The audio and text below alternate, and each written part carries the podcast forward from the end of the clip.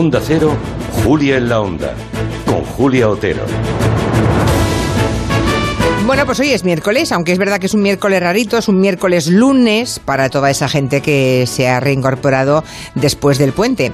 Así que hoy es un buen día para preguntarles qué les parecería tener semanas laborales más cortas, por ejemplo, de cuatro días.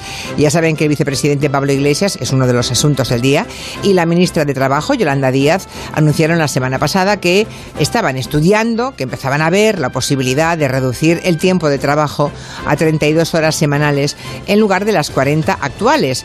Es verdad que luego ha salido la ministra portavoz diciendo que no es un asunto que esté siquiera sobre la mesa del gobierno. Y al ministro de Seguridad Social, a José Luis Escriba, ni siquiera le parece una alternativa factible a día de hoy. No me parece que, España sea un país que con los niveles de productividad y competitividad que tiene tenga que dar prioridad a ese asunto, la verdad. No creo que tengamos margen para eso, ¿no? no. No tenemos margen para eso. Hombre, si somos poco productivos y tenemos baja competitividad, pues a la economía le vendría más bien mal, ¿no? Reducir el tiempo de trabajo, eso es evidente.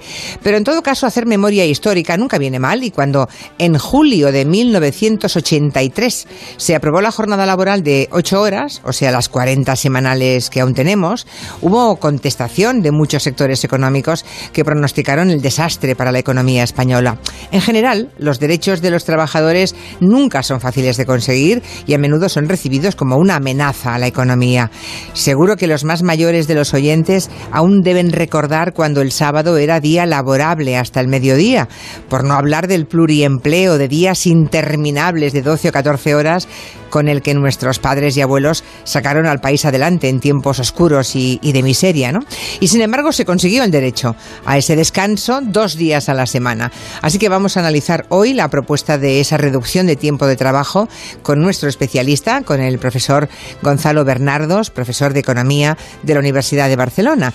Y también llevaremos el tema al gabinete porque nos parece muy interesante abrir este debate social. ¿Es una buena idea reducir la semana laboral? ¿Creen que esta medida favorecería la generación de empleo o al contrario, creen que haría inviables a algunas empresas? Lo plantearemos a Juan Manuel de Prada, Javier Sardá y Arancha Tirado.